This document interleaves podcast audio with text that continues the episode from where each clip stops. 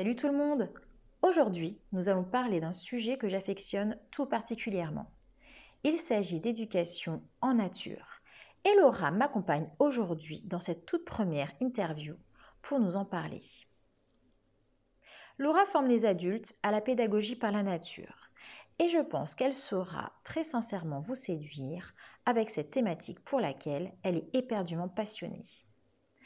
Elle nous expliquera d'abord son parcours, puis partagera avec nous ce qu'est l'éducation du dehors. Enfin, elle vous donnera des conseils pour vous apprendre à éduquer les enfants par la nature. Vous êtes prêts? Alors, installez-vous confortablement pour pouvoir profiter pleinement de ce que Laura est venue partager avec nous aujourd'hui.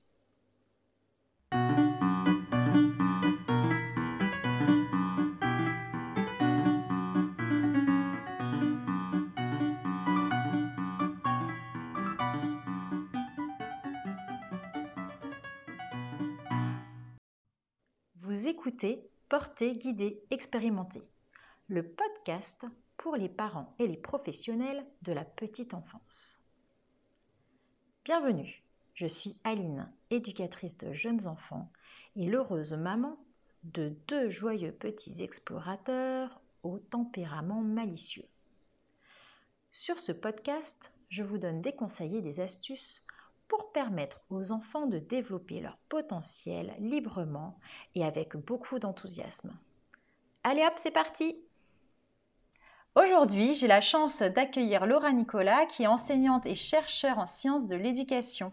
Elle est aussi auteure du blog Ma petite forêt et prône l'éducation par la nature. Bonjour Laura Bonjour Aline alors euh, voilà, euh, je vais te demander euh, si c'est possible du coup pour toi de, te présenter un petit peu, de nous donner un petit peu ton parcours, de nous dire d'où vient cette idée d'éducation par la nature, voilà. Oui, avec plaisir. Alors tout d'abord, merci de, faire cette interview avec moi. C'est toujours un bonheur de partager les idées et tout ce qu'on peut avoir en, commun et de, et de, faire connaître cette belle, cette belle pédagogie qu'est l'éducation par la nature. Alors pour moi, elle n'est pas venue euh, d'un coup, cette idée, c'est un chemin de vie qui l'accompagne et, euh, euh, je te propose d'en parler un petit peu pour que, nos auditeurs puissent, bien situer la chose. Moi, je, suis d'abord partie d'un amour pour, pour l'éducation de manière générale, l'éducation en particulier des langues étrangères, et ça m'a amené à, pas mal euh, la, sur la planète. J'ai eu des expériences dans différentes sphères éducatives euh, en France et à l'étranger, notamment aux États-Unis, au Mexique, en Angleterre, où j'ai été soit étudiante, soit euh, professeure. Mmh. Des expériences aussi dans le public, dans le domaine privé également. J'ai enseigné trois ans dans le privé hors contrat en école maternelle et élémentaire puis à l'université française, puisque je suis maintenant maître de conférence, donc enseignante-chercheur en sciences du langage et en sciences de l'éducation. Et plus particulièrement, j'interviens en formation de formateurs à l'Institut de formation des professeurs des écoles, les futurs, ce qu'on appelait avant les, instituteurs. Mmh, instituteurs. Voilà, exactement. Professeurs des écoles aujourd'hui. Professeurs des écoles aujourd'hui. Donc, euh, et tout cela à l'université Paris-Est Créteil. Donc, euh, tu vois, la sphère éducative en premier. Et à titre personnel, euh, j'allais dire que j'ai été élevée au plein air, en plein air pendant toute ma, mon enfance et ma jeunesse. Et puis, j'ai enchaîné avec 20 ans de, grosses villes, de capitales. Hein. Ça a été New York, ça a, été beaucoup Paris. Et j'habite maintenant entre deux lieux, un lieu urbain en région parisienne, puisque je travaille à l'université de Créteil, et un lieu rural en région de Sologne. C'est une région naturelle magnifique et forestière qui se trouve euh, à deux heures de Paris, au sud d'Orléans. Et en fait, ce, chemin de vie m'a amené à une prise de conscience euh, progressive hein, de la nécessité euh, de, de, faire un peu autrement que ce qu'on fait actuellement avec les enfants entre quatre murs une envie de communiquer à ce sujet, une envie de toucher d'autres publics que euh, simplement les enseignants, donc d'autres professionnels, les éducateurs, éducateurs spécialisés, éducateurs jeunes enfants, les parents, etc. L'envie de faire bouger les lignes aussi de la recherche scientifique en créant des liens, des ponts en rendant accessible le savoir scientifique au sujet de, euh, du pouvoir de la nature sur le développement et l'apprentissage chez les enfants. Donc aujourd'hui, je travaille euh, sur deux tableaux, à la fois institutionnels au sein de l'enseignement euh, supérieur et de la recherche, et également au sein d'une association qui me permet d'aller un petit peu plus loin, de toucher davantage de monde que simplement les étudiants de l'université. Voilà le tableau aujourd'hui où j'en suis et c'est à travers ces deux, deux tableaux que je vais parler de l'éducation par la nature. Très bien, Nora. Bah, écoute, merci en tout cas déjà pour euh, ces premières explications sur ton parcours qui sont vraiment très intéressantes. Et du coup, d'où en fait, et comment est né en fait le blog Ma petite forêt avec tout ça? Alors, le blog Ma Petite Forêt, il est venu au sein de la sphère associative, parce que j'avais déjà créé une association euh, qui vise à, développer des, actions culturelles et éducatives euh, en lien avec la nature, donc euh, qui se situe en une association qui se situe en Sologne. Et je me suis dit, c'est un petit peu dommage de rester au niveau local. Pourquoi ne pas essayer de toucher un public plus large en créant un site internet, un blog, un site ressource où j'ai commencé à écrire des articles euh, euh, sur ce qu'était que l'éducation par la nature. Amené finalement à proposer aussi une formation, un accompagnement à l'éducation par la nature. Mais peut-être je devrais commencer par répondre à la question que tu n'as pas encore posée. Qu'est-ce que c'est que l'éducation par la nature? Absolument. Donc, c'est vraiment le cœur du, blog Ma Petite Forêt, mais c'est aussi le cœur de mon métier actuellement. Alors, éduquer par la nature, qu'est-ce que c'est? On le mélange très souvent, l'éducation ou la pédagogie par la nature, on la mélange très souvent avec euh, l'éducation à l'environnement qui est une sphère assez développée euh, actuellement. Hein. L'éducation à l'environnement, c'est tout simplement apprendre aux enfants ou aux adultes qu'est-ce que c'est que la nature la nature, c'est-à-dire les végétaux et le monde animal, sont considérés plutôt comme un objet d'apprentissage et de découverte. Dans la pédagogie par la nature ou l'éducation par la nature, c'est pas seulement un objet d'apprentissage, mais aussi un vecteur de développement de l'enfant. On part bien sûr du principe que la nature, le fait d'être en extérieur au sein des espèces végétales et animales est un excellent facteur au niveau santé, santé psychologique et physique, mais que ça va bien au-delà, puisque c'est certain. Au sein de la nature, permet le développement de l'enfant dans toutes ses dimensions transversales et pas seulement scolaires. Donc, on va pas être simplement sur faire la classe dehors ou apprendre des choses au sujet de la nature, mais on va développer dehors toutes les dimensions, que ce soit psycho-affectives, culturelles, émotionnelles, sensorielles, et bien sûr le savoir scolaire parmi d'autres choses. Ok, très bien. Et du coup, tu me parlais aussi en fait euh, euh, de six piliers, il me semble, euh, en éducation par la nature. Est-ce que tu pourrais éventuellement m'en parler un petit peu plus? Oui, bien sûr. Alors, l'éducation par la nature, elle repose sur six piliers qui, ont été développés par le mouvement des forest schools, des écoles forêts euh, à l'anglaise, à la scandinavienne. Mais peut-être avant de vous parler de ces six piliers, je vais vous faire un petit, euh, vous proposer un petit voyage historique sur qu'est-ce que l'école du dehors, à la fois dans l'institution et en dehors de l'institution, en fait, une espèce de panorama du mouvement. Comment ça s'est développé et qu'est-ce que c'est aujourd'hui? Et juste après ça, bien sûr, je vous parle du... On en parlera, d'accord. Ben oui, des piliers qui ont été développés par ces pédagogies-là. Alors, j'aime bien parler de, de l'école du dehors, de Forest School et d'éducation par la nature en vous parlant de un peu comme le jeu des sept familles. Et dans ce mouvement-là d'emmener et d'éduquer les enfants dehors, on peut reconnaître trois familles que j'ai envie de vous présenter. Dans ces trois grandes familles, on a d'abord la famille dite Forest Schools ou école forêt. Là, on a euh, plusieurs niveaux de génération. On a d'abord les grands-parents. Les grands-parents dans cette famille, ce sont les pays nordiques, les pays scandinaves et puis bien sûr les Allemands. Ils ont développé euh, toute la pédagogie des kindergarten. Euh, je le prononce mal, évidemment, hein, puisque je n'ai pas l'accent euh, l'accent allemand, mais... C'est très bien. ces pays-là, ils ont très tôt, au XXe siècle, très tôt, au début du XXe siècle, ils ont développé le fait, dans les crèches, de mettre les enfants dehors dès trois ans. on sait ces images... Les jardins d'enfants?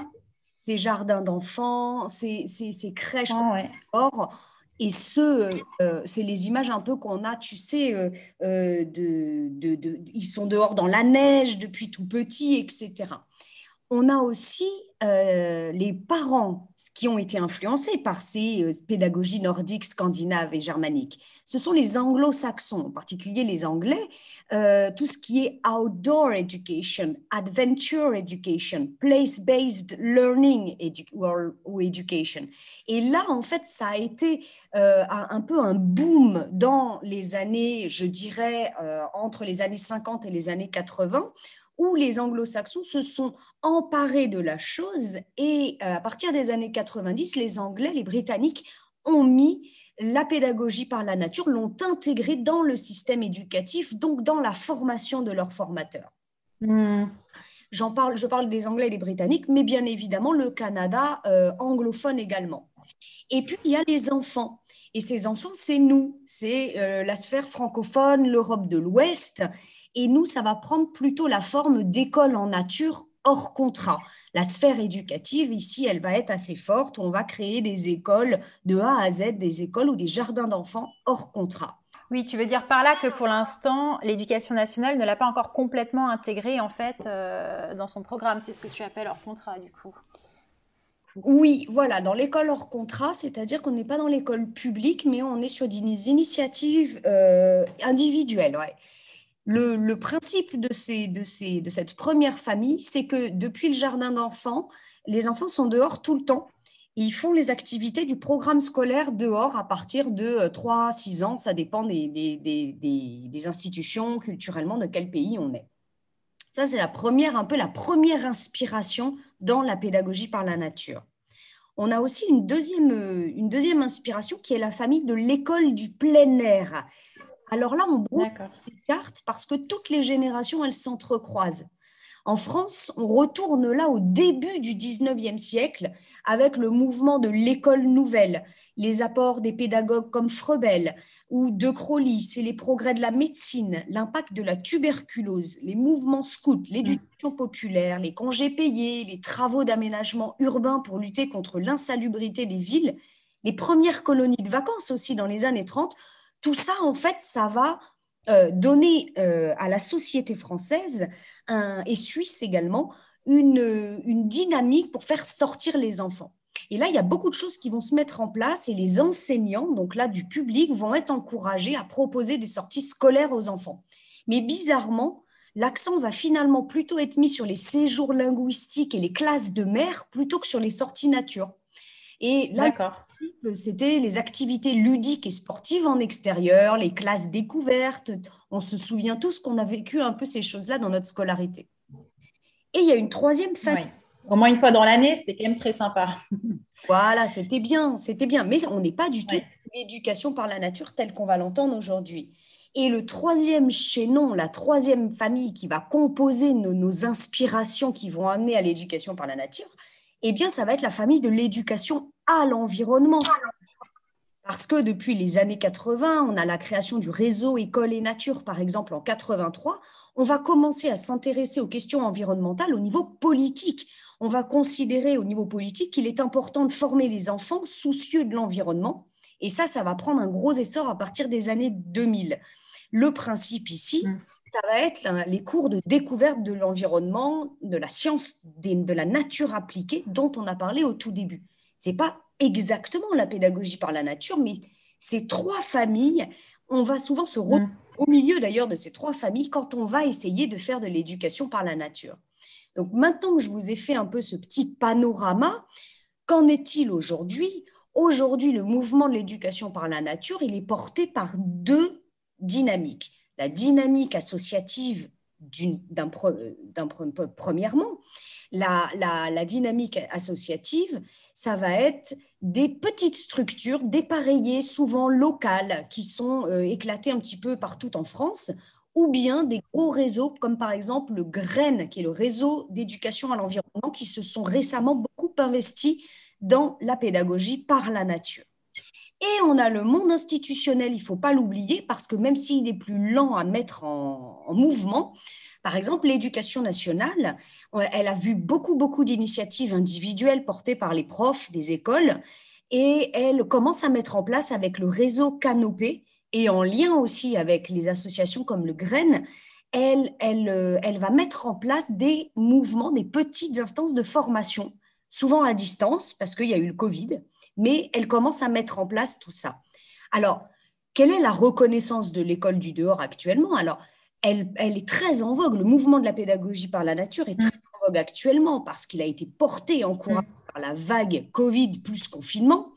Elle est largement reprise sur les ondes et, sur les, et dans les journaux. Et il se développe, il ne faut pas l'oublier, en parallèle de tout ce qui est sylvothérapie, bain de forêt, sentier pieds nus, à la nature. En fait, tout ça, ça va être... Et on est beaucoup autour du bien-être aussi. Voilà, on est sur le bien-être grâce et par la nature, mais bien gardant, euh, gardant la sensibilisation à l'environnement en parallèle. On est un peu sur tous les plans. Il ne faut pas oublier aussi, dernier point, qu'il y a une série d'ouvrages Emmener les enfants dehors, L'enfant et la nature, La révolution verte de l'éducation, etc. Beaucoup d'ouvrages sortent depuis quelques années qui vont encourager le mouvement au niveau société, hein, euh, à tous les niveaux, médiatique, scolaire, associatif, etc. Maintenant, j'en arrive à ce comment éduquer par la nature concrètement. Et je reviens avec les six piliers, les six fondements pédagogiques de la pédagogie par la nature. Quels sont-ils? Bah Oui, parce que finalement, ce qui nous intéresse aussi, nous, professionnels de la petite enfance, c'est de savoir comment aussi accompagner euh, du coup euh, les jeunes enfants, euh, voilà, pour qu'ils puissent découvrir la nature. Et puis, on sait aussi aujourd'hui que souvent, ça passe par la manipulation, par l'imprégnation, j'allais dire, au sein de, la nature, quoi. Donc, voilà, j'imagine que tu vas nous parler de ces choses-là aussi. Oui, ce dont tu parles, la dimension euh, motricité, sensorialité, appréhension manuelle et, euh, euh, tout ce qui va être approche sensorielle et motrice de, de, la, de son environnement est prégnant dans l'éducation par la nature. C'est l'une des bases de l'éducation par la nature. On s'est aperçu, ce c'est pas forcément l'un des principes de l'école forêt, mais ce que tu dis fait totalement sens à mon, à mon avis on, sort les enfants dehors parce qu'on s'est aperçu que tout le matériel du monde mis au sein des quatre murs ne permettait pas autant, malgré leur intérêt, hein, ne permettait pas autant de diversité que le permettait l'environnement végétal et animal dans lequel on plonge les enfants dès qu'on sort de la classe mmh. crèche. Et ça, c'est vraiment l'une des choses qui ont boosté encourager l'un des constats scientifiques qui a pu encourager le fait de mm. à faire sortir les enfants dehors. Mais pour aux autres principes de l'école forêt, et après on pourra rediscuter de ces dimensions euh, proprement motrices et sensorielles, euh, l'un des principes de l'école forêt, ça va faire à écho hein, tous, dans, à tout ce que toi tu prônes, par exemple sur le blog Guidé, Porté, Expérimenté, ça va être la question de la régularité.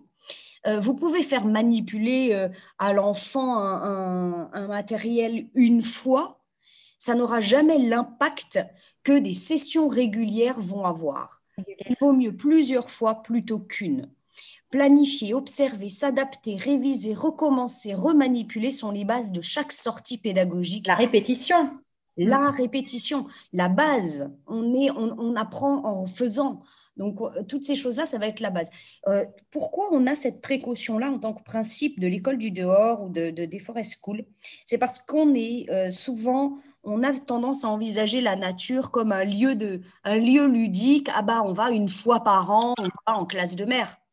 Là, on n'est pas du tout sur la pédagogie par la nature. La pédagogie par la nature, l'éducation par la nature, c'est on est dehors, si ce n'est tout le temps, au moins de manière fréquente et régulière. Donc ça, hmm. premier principe. Et on le voit quand on, élève des enfants, on voit bien que cette régularité, au-delà de la question du dehors, elle est fondamentale. On sait le nombre de fois qu'on a à répéter auprès du petit enfant et qu'on lui fait répéter pour qu'il puisse devenir autonome. Donc, c'est vraiment une base qui est cohérente. Exactement.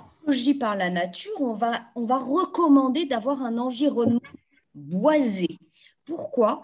Parce que l'environnement forestier, l'environnement boisé, il amène une telle diversité euh, en termes de manipulation et de sensorialité que euh, pour un petit enfant, euh, un mètre carré de forêt, c'est une jungle.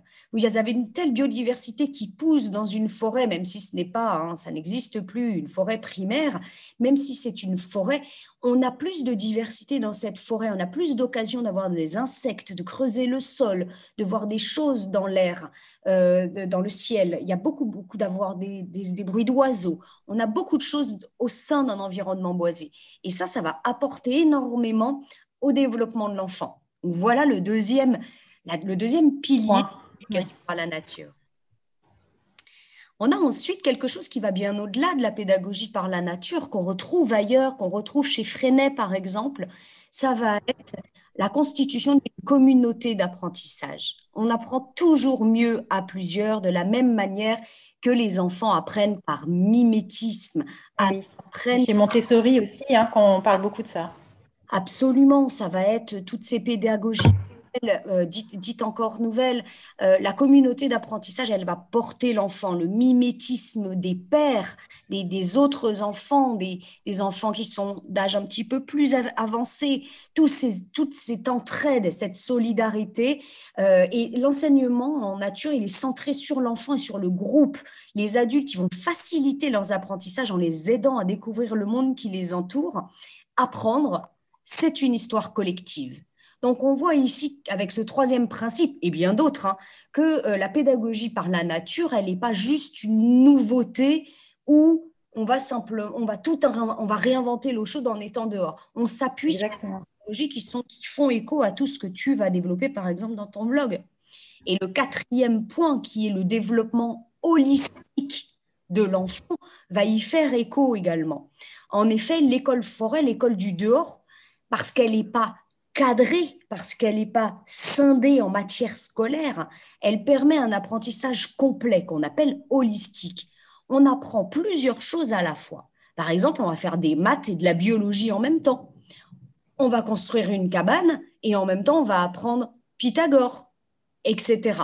Donc, on a euh, cet apprentissage holistique qui va, qui va vraiment, vraiment être fort au sein de la pédagogie par la nature. Est-ce qu'éventuellement tu pourras nous donner à un moment donné un petit exemple pratique de ce qu'on peut mettre en, place? Justement euh, euh, Là, tu parlais de faire des maths en même temps que de construire une cabane. Euh, est-ce que tu as éventuellement un petit exemple qu'on peut développer rapidement? Bien sûr, l'exemple des mathématiques, par exemple, il est hyper intéressant. vous avez dans l'idée pour des enfants qui sont moins en, élémentaire, voire en cycle 3, vous avez l'idée de de construire une cabane. C'est des choses qui sont très, très, très prisées par les enfants.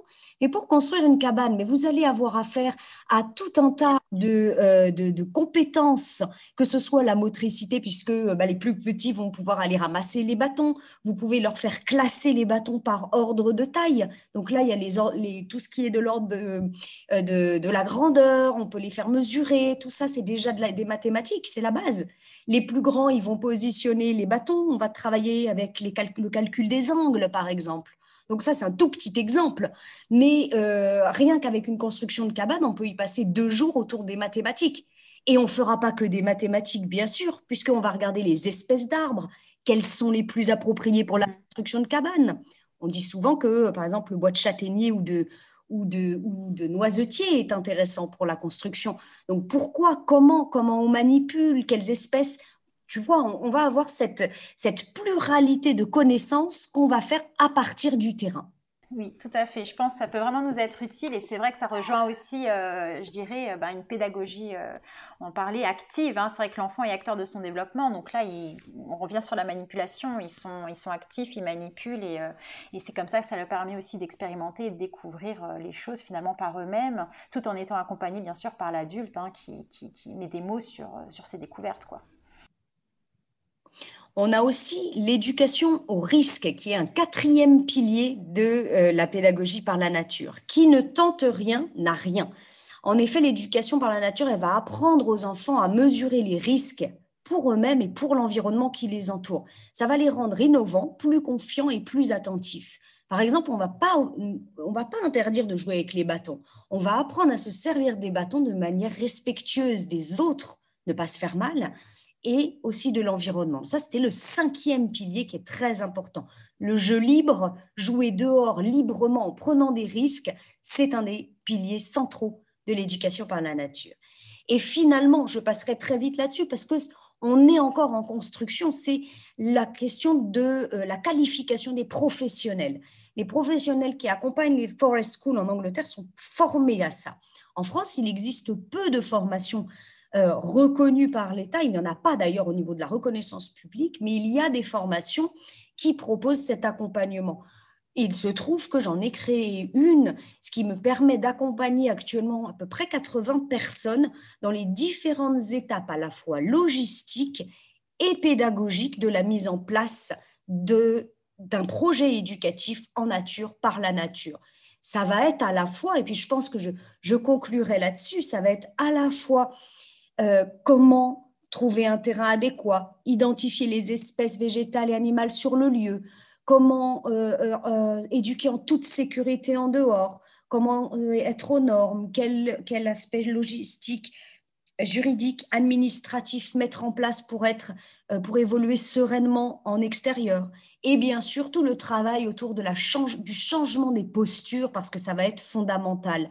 Le lâcher prise, le laisser faire, laisser l'enfant en autonomie, l'apprentissage par les pairs, arriver uniquement en appui, ne pas répondre constamment tout de suite aux réponses des enfants. Voyez, toutes ces postures d'accompagnement qui vont laisser toute la place à l'enfant pour qu'il vive son expérience dans la nature et par la nature dans un premier temps. Voilà en gros ce que je peux dessiner au sujet de l'éducation par la nature. Je vous invite à, aller voir ce qui se fait. Également, euh, je, donnerai l'accès, euh, le, lien euh, vers, le blog que je tiens, Ma Petite Forêt, où vous trouverez quantité d'informations et de formations à ce sujet si cela vous intéresse. En tout cas, je ne peux que vous encourager à sortir et à faire sortir les enfants dehors et ce, par tous les temps. Merci beaucoup euh, Laura d'avoir accepté cette interview et d'avoir répondu euh, à toutes mes questions. Et j'espère vraiment euh, que ce temps de partage et d'échange vous a plu et qu'il vous donnera vraiment envie d'accompagner davantage les enfants que vous accompagnez au quotidien en nature. Merci à toi Laura, je te dis vraiment à très bientôt. Et ben, je te souhaite plein de bonnes aventures en nature. voilà. Merci beaucoup Aline, à très bientôt, au revoir. À très bientôt Laura, au revoir. Merci d'avoir écouté ma toute première interview de Laura Nicolas du blog Ma Petite Forêt. J'espère qu'elle vous a plu et que ce podcast vous donnera envie de sortir encore davantage en nature avec les enfants que vous accompagnez au quotidien. Si vous voulez en savoir plus, je vous invite vivement à aller visiter son blog qui est une vraie mine d'or. Merci encore à toi Laura pour ta bonne humeur et ce moment de partage. Je vous invite également à aller télécharger sur mon blog mon e-book Permettre à l'enfant de développer son potentiel librement et avec enthousiasme, si ce n'est pas déjà fait. Vous y trouverez d'ailleurs une activité et des explications pour apprendre aux enfants à faire germer une graine. Allez, à très bientôt. Ciao ciao. Merci d'avoir écouté ce podcast. Si vous l'avez aimé, n'hésitez pas à laisser un commentaire et 5 étoiles sur votre plateforme d'écoute préférée. Cela permettra à d'autres personnes de découvrir ce podcast et à aider les enfants à développer leur potentiel librement et avec enthousiasme.